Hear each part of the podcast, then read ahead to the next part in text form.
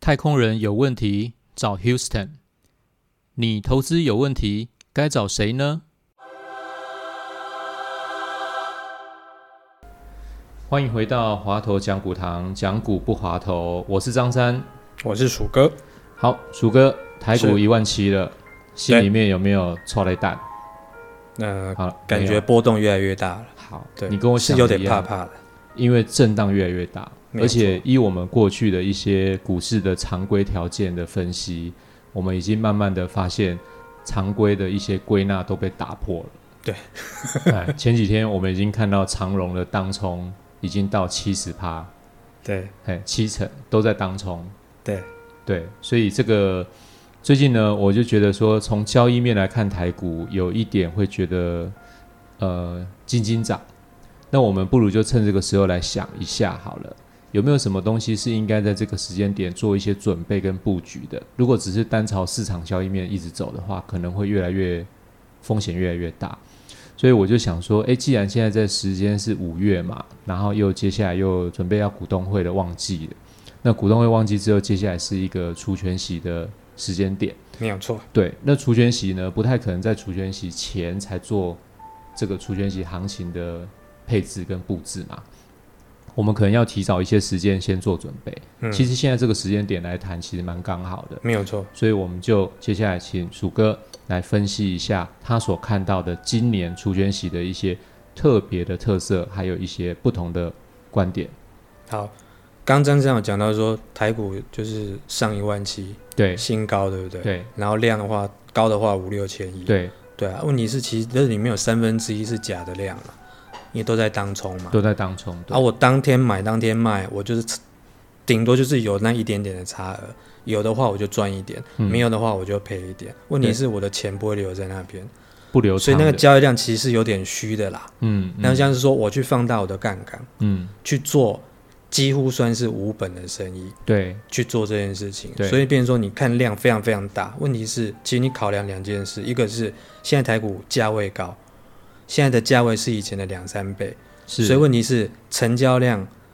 成交值放大成两三倍是合理。如果你以前台股如果成交值比较低的话，可能一两千亿、两千亿算多，对。可问题是那时候可能是接近万点或不到一万点，对可能现在几乎是 double 嘛。对对可能说我买的张数是一样，可是问题是我成交是本来就应该要 double，对，然后再加上我里面其实三分之一的量是当冲的量，嗯嗯，所以你嗯现在五六千亿，你看起来不可想象的超级大量，对，可是你想它背后的结构，你就会觉得说好像也不会太夸张。嗯这也是为什么说我们会发现说，去年下半年就是涨电子，嗯先涨台积电，对后来接着慢慢扩散到半导体跟其他一些电子次族群，对然后今年都在涨船产。对你会觉得很奇怪啊。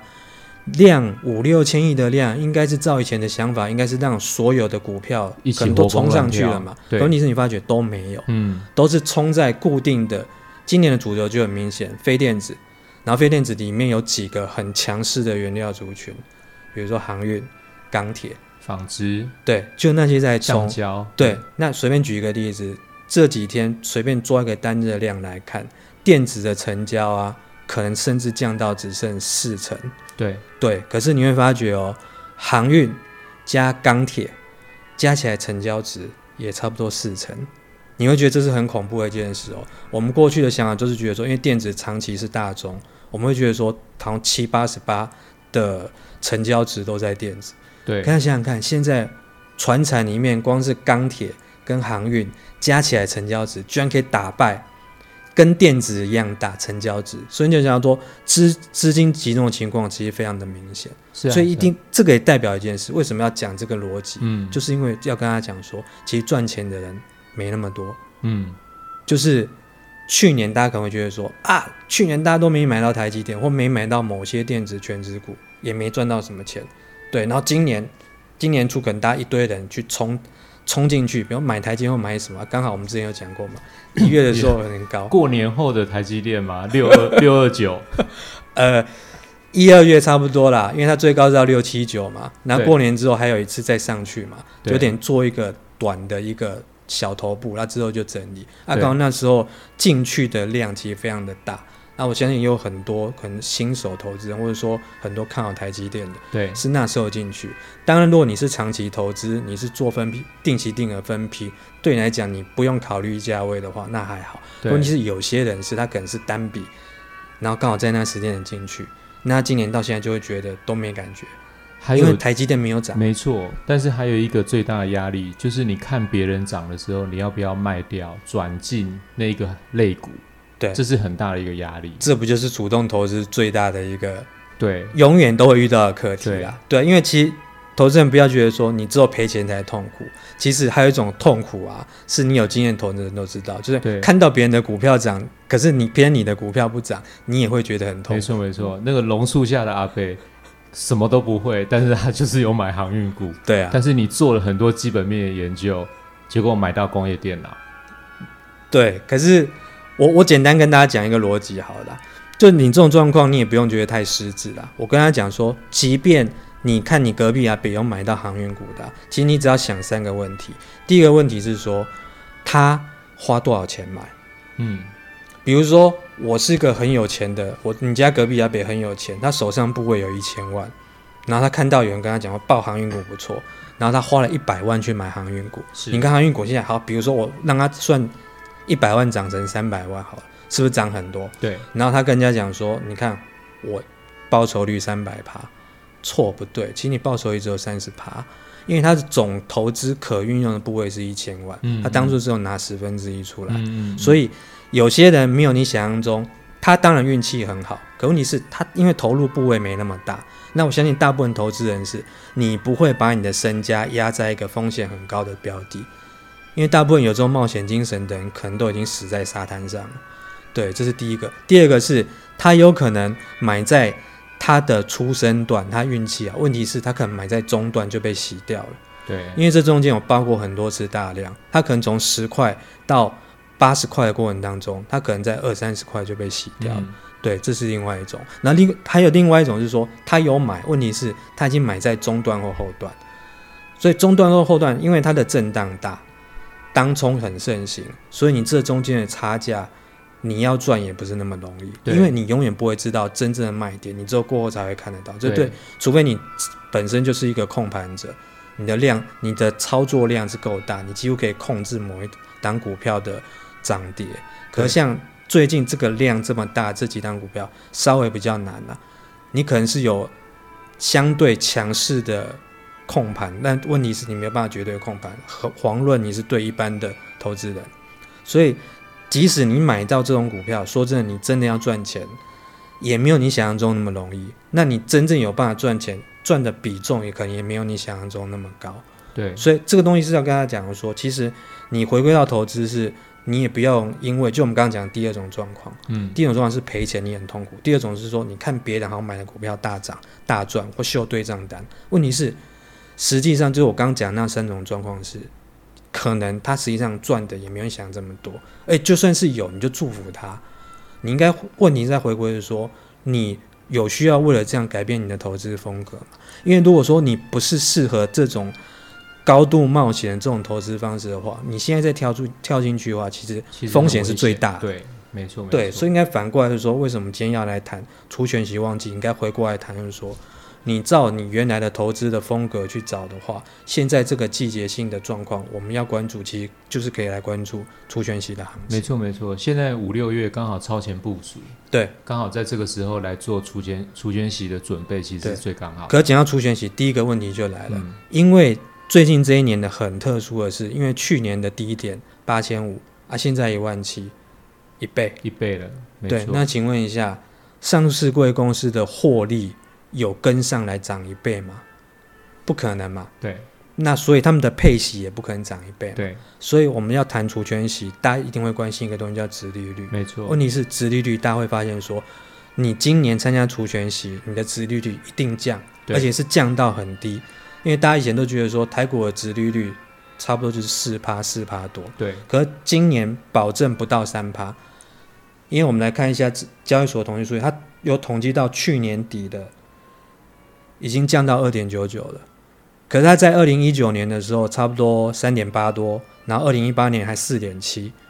然后二零一六、二零一七差不多都有四趴或四趴多一点。嗯嗯，可是二零二零年底哦，就去年底，去年底大概台股一万四，对，一万四的时候，你的殖利率就已经降到三趴多，现在是一万七，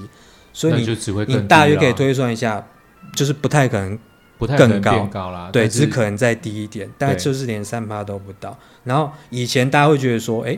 台股的殖利率，尤其是股息，因为现在大家几乎都是不太配股票，都是配现金，对，然后现金部位比重比较大，所以大大家也说台湾的股息殖利率也是什么勇冠全球还是什么。可是你看哦，一样是证交所的统计资料的话，台湾现金殖利率的部分，二零二零年底就去年底只剩二点八一。刚讲那个二点九是因为还有一部分是股票，对如果纯看现金股息的话，只剩二点八一。那输谁？输英国，英国有三点二八，然后还输一个叫新加坡，新加坡有三点七五，所以台股的现金值利率也不算很低，问题是相对来说感觉有稍微退后。为什么？因为涨太多，嗯，就是整个 total 的值利率跟单看现金股利的股息值利率的话，其实都有下降的趋势。所以这个东西是第一个让让投资朋友知道说，诶，因为涨太多，所以你今年参加主权息，如果你的成本也是今年才买这个成本，你可以期待值利率的话，不用期待太多啊，大概就是三趴不到。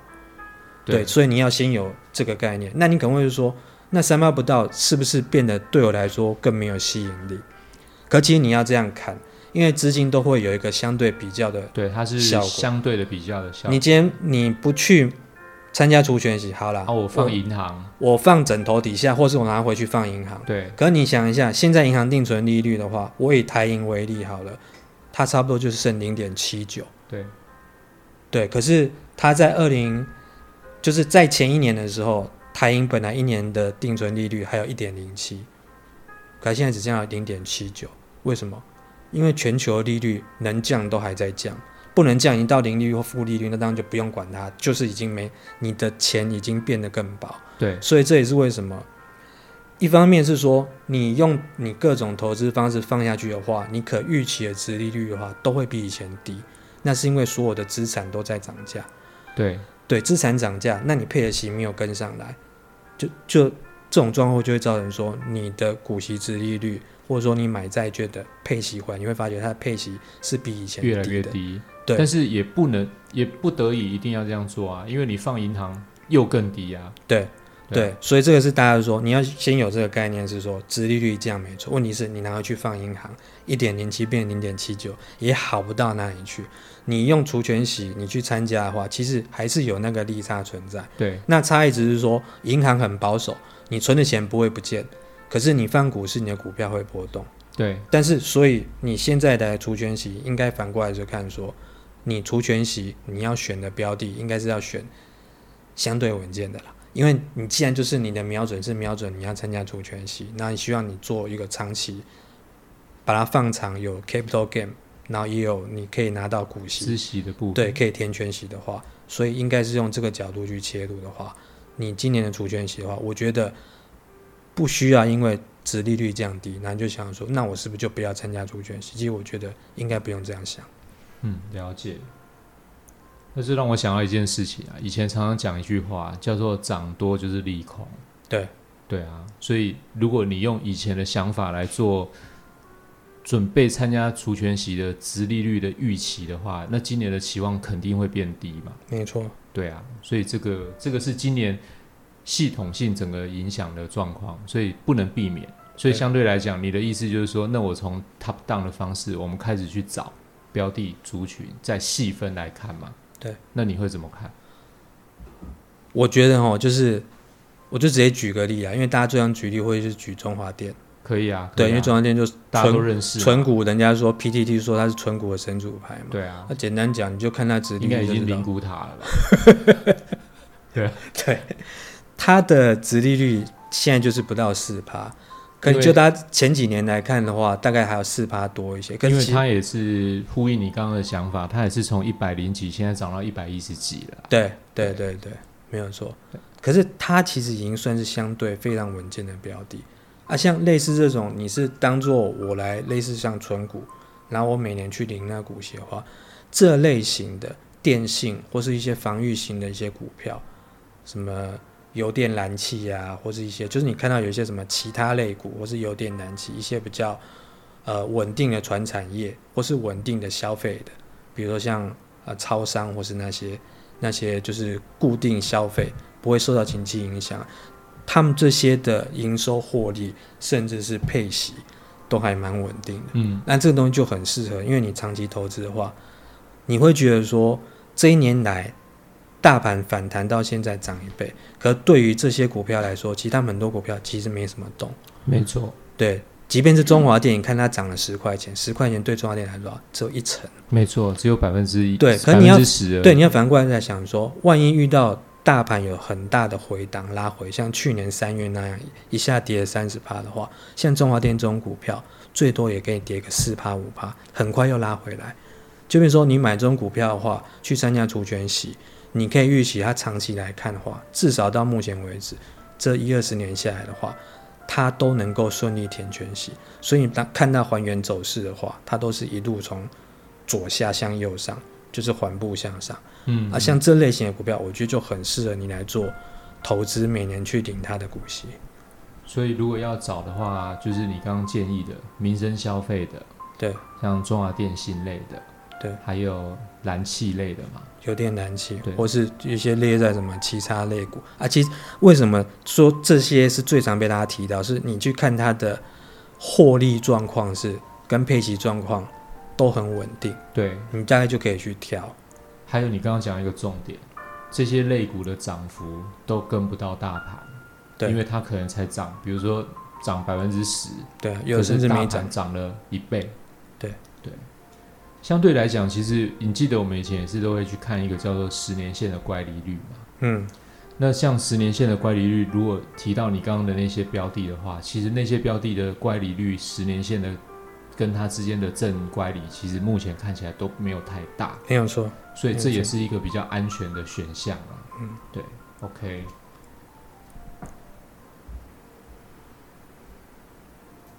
好，所以我们今天大概会跟大家来说明跟介绍，就是有关于除权息在今年你可能会遇到的状况。你会遇到一个第一个状况，就是因为系统的关系，所以整个会影响你的殖利率不会太高。对所以今年你就变成说，你要去想一下你的殖利率该是怎么样的一个中间值来做一个预想。那同时呢，鼠哥刚刚有建议，就是在这个时间点，如果你去买涨很多的参加除权息，你可能会遇到一个风险，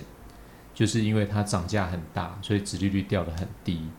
那如果你反过头去看一些，比如说他刚刚建议的族群啊、油电啊，还有民生消费这些，它涨幅不是很大，而且回归过去来看，它的表现其实都非常的不错。每年的配息跟还原全值之后，其实都是一直涨上来的。那这部分会变成是我们今天讨论会建议大家可以开始在现在这个时间点去做一些观察，慢慢的去做一些挑股票参与的机会，这样子。